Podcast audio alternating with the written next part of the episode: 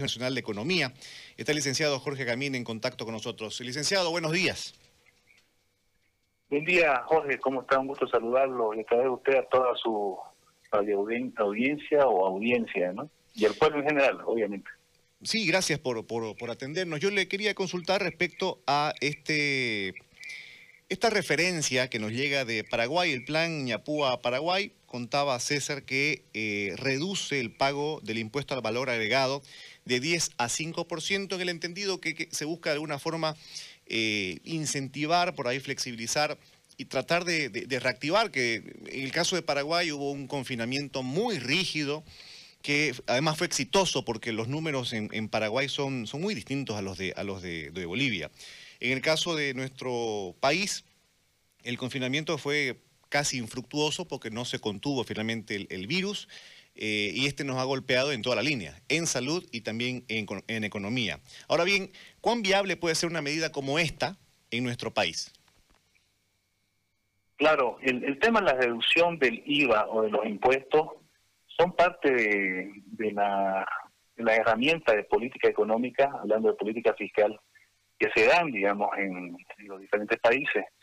En este caso estaríamos hablando de una política fiscal expansiva, que quiere decir que dejamos este mayor dinero o liquidez a las personas para que puedan gastar mediante la reducción de impuestos. Es una medida totalmente viable que se puede dar en Bolivia, es más, yo creo que se tendría que analizar sin embargo, el, el momento en que vivimos, en el cual estamos en un, periodo de transición, no permite porque esto tiene que estar basado en, en leyes. ¿Qué quiere decir? Que básicamente se tendría que dictar bajo ley el tema de poder hacer las reducciones en las alicuotas. En este entendido, el tema de que, eh, de que se tenga que esperar un nuevo gobierno que tenga obviamente todo el tiempo, porque el proceso de, de, reducción del IVA, si bien hoy hay que hacerlo rápido, no de repente ya lo, lo estar analizando en, en, el Ministerio de Economía, pero como le digo, sin una ley prácticamente es imposible poder bajar la cuota en nuestro país. Ahora, el tema de, cuán efectivo es, sin lugar a dudas, que ya en su momento Bolivia aplicó una reforma tributaria en el año 1985 y el éxito fue rotundo, ¿no? Recordemos que nosotros en el 85, el 86 aplicamos la licuota del 10% y al año siguiente se subió al 13%. Entonces, obviamente esto por los efectos que, se dio, digamos, en el tema de la nueva política económica. En el caso de Bolivia, sin embargo, creo yo, de que no solamente se debe analizar el tema de la reforma tributaria, sino también se tiene que generar un ambiente de negocio. Porque si usted le da mayor libertad a las empresas, o sea, eh, cambiamos el tema laboral, todo lo que es la normativa laboral la actualizamos. Imagínese de 1942 el, la ley laboral. no Si cambiamos el Código de Comercio, actualizamos el Código de Comercio que es de 1977, obviamente, y creamos o, lanzamos una ley de emprendimiento, vamos a generar un ambiente en el cual se pueda dar una sinergia, digamos, ¿no? En las personas para que tengan el, agrado de, poder invertir, ¿no? Que el, espíritu emprendedor renazca, pero obviamente con un buen ambiente. Y el tema tributario, obviamente, que es importante.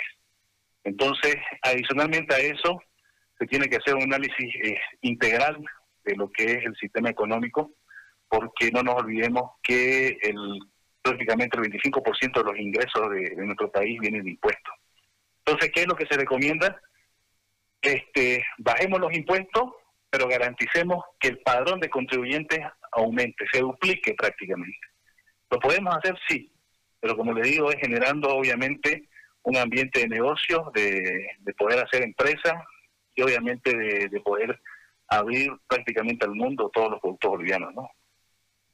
Ahora, eh, esta política de bajar impuestos y aumentar el universo de contribuyentes no es, difícil pensar que se vaya a ocurrir en, un periodo de, transición. Es decir, el, reformar, digamos, la política tributaria no correspondería a un proceso de transición.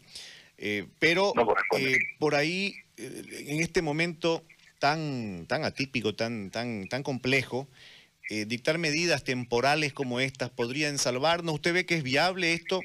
¿Usted, usted ve que usted ve de que, de que por ahí el, Estado está, a ver, en, en, muchas, en muchas áreas el Estado prácticamente se ha dado la vuelta y ha hecho de que el ciudadano lidie con quien tenga que lidiar, ya sea el banco, ya sea el colegio, ya sea las cooperativas, los servicios, alquileres, y hay poco concurso del Estado para una tarea de salvataje, ¿no? Hay poco, poco auxilio del Estado.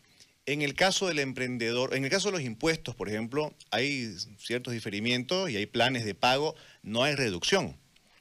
Es decir, eh, el Estado no pierde, Ustedes entiéndanse, nosotros no, no, no, no perdemos. En ese sentido, pareciera que eh, los enfoques, las directrices del, Estado es no ceder un centavo y que sigamos como estamos. Cuando los sectores han marcado de que para reactivarse, por ejemplo, el caso de los eh, industriales, hablaban hace como dos meses que eh, necesitarían como mil millones de dólares. ya la tasa de desempleo supera el 11% y se tenía previsto, sin pandemia, que esta reduzca a 3%. Estamos hablando de casi 8, son 7.9, son casi 8 porcentualmente hablando, los puntos que eh, ha generado este, este, este, desfase. Entonces, el escenario marca que tendría que el Estado, por ahí, achicarse el Estado y, eh, de alguna forma, desarrollar políticas de incentivo, de apoyo, de estímulo, pero ocurre todo lo contrario. Por eso que le planteamos esta referencia a Paraguay para ver si es viable o no, si podemos por ahí esperanzarnos en algo así, o, o si no, vamos a terminar en un prácticamente un caos económico. A, eso, a eso iba mi, consulta, licenciado. No, es que claro, teníamos que aclarar, teníamos que tener claro primero el punto de la reforma como tal, ¿no? Ahorita lamentablemente el Ejecutivo y el Legislativo van en contraflecha. Sin embargo, como decía Jorge, hay un tema muy interesante que le hemos planteado nosotros en su momento. Eh, bueno, pero lamentablemente parece que la, visión era otra o es otra. te cuento que podemos disminuir el, en pago de impuestos. ¿Cómo? No modificando la alicuota, sino modificando la base imponible. La modificación de la base imponible se la puede hacer por decreto supremo. Entonces la base imponible es el monto sobre el cual aplicar la alicuota. Si reducís tu base imponible, obviamente aplicando el 13% o aplicando el 3%, obviamente que el monto a pagar va a ser menor. ¿no? Eso en, en, en el mes de abril más o menos nosotros hemos propuesto como Colegio Economista de Bolivia. Lo he, lo he comentado en varios, en varios foros y conferencias que me han invitado, ¿no? Como una posible solución en este periodo tan complejo que hay. Sin embargo, hay, se, se nota y se siente de que la idea es no perdonar un peso. Inclusive, inclusive se debería reformular el, el régimen de contravenciones, ¿no? De multas haciéndolas nulas en este año posiblemente o reduciéndolas lo mínimo, no solamente de impuestos, sino de todas las otras entidades que este, tienen el, tema del castigo pecuniario, ¿no? Como ser las cajas de salud, como ser este, una empresa, como ser este, la autoridad de empresa, entonces que si vos revisás ese tipo de multas son exorbitantes y obviamente castigar al, al, empresario, al, agente económico con, con el tema de multas en este año es complicado. Hay varios puntos, eh, este, todo se puede, querido Jorge, simplemente que a veces este, parece que faltarían las ideas, ¿no? Para poder, y la imaginación. Y justamente nosotros, eh, desde el Colegio Economista, desde el Consejo que hemos creado, lo que hacemos es analizar las políticas que se dan en, en los diferentes países, porque la línea para todos prácticamente es la misma, si te das cuenta. Nosotros hemos cosechado algunas, algunas opiniones de, entendidos en la materia y ven con preocupación de que la deuda aumente, pero no para reactivar, sino para regalar bono. El tema, claro, el tema, el tema de bono, el tema, eh, esta es una posición personal, eh, cuestionado también en su momento. Eh, es importante, tanto en el tema de cuarentena como en de reactivación, ¿por qué? Porque no nos olvidemos que esta es una crisis de oferta y de demanda. ¿Ya? ¿Qué quiere decir? De demanda quiere decir que no hay ingresos. Hay mucha gente que ha perdido su trabajo, no tiene cómo gastar. Y es de oferta porque obviamente las empresas han disminuido su producción, han, disminuido los ingresos porque están comercializando obviamente porcentajes mucho menores que en tiempos normales. Entonces, para tocar al lado de las personas que están sin ingresos, necesitamos hacer transferencias directas del Estado. Entonces, eh, yo personalmente soy un crítico de todos los bonos, critiqué los bonos que se dieron en la época del MAS, pero date cuenta que son tiempos distintos. Esta es, esta es una situación eh, extraordinaria y como decimos nosotros necesitamos medidas extraordinarias para atacarla. Entonces, una de ellas es el tema de darle plata a la gente para que gaste. En el primer bono que se entregó se inyectó aproximadamente 400 millones de dólares, si hace la sumatoria. Entonces, eh, eso es importante para nuestra industria, que está duramente golpeada, sí, todos los sectores están golpeados, sí. Las medidas que se dan son de alivio, no podemos esperar por las condiciones de nuestro Estado económicamente hablando, cómo entramos al 2020 con, con indicadores de verdad que, que, no te dan ya la, la proyección de un buen año, no podemos esperar que el Estado nos solucione la vida, lamentablemente lo digo.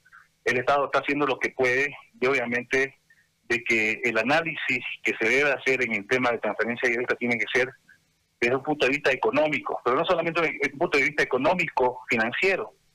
La economía es una ciencia social. Si vemos la parte de matemáticas, es decir, de las finanzas, de todo lo que está vinculado a los modelos económicos, no a la macroeconomía, pero también vemos la parte social, o, deberíamos verlo los economistas eso. Entonces, si te das cuenta, en realidad estoy inyectando, voy a inyectar otros 400 millones de dólares, le voy a plata a la gente, pero voy a hacer que la demanda interna no se paralice, que es prácticamente lo que sucedió hasta el mes de mayo, ¿no? Este, una, una actividad económica muy, muy limitada. Hoy en día, si ves el índice global de, actividad económica, hay una leve mejoría. Conforme se va liberando la cuarentena, vamos teniendo una leve mejoría en, el índice global de actividad económica, eso es importante. Pero mientras estemos en temas de cuarentena, obviamente que ese índice va a ser negativo, como fue el cierre de junio, ¿no? Conforme vamos liberando la economía, esta va a demostrar la mejoría, porque en realidad tenés, en, cierta forma, eh, alguna capacidad todavía de, gasto o de inversión que como lo como lo como lo decías en Santa Cruz se ve digamos ya de que este no se ha perdido el tiempo ahora el tema de, de, de, salud lo que preocupa sí pero no podemos estar este en cuarentenados toda la vida porque día que pasa en cuarentena es porcentaje negativo que, se da en nuestro en nuestro PIB, nuestro Producto Interno Bruto. Bien, licenciado Camine, gracias por, por el contacto.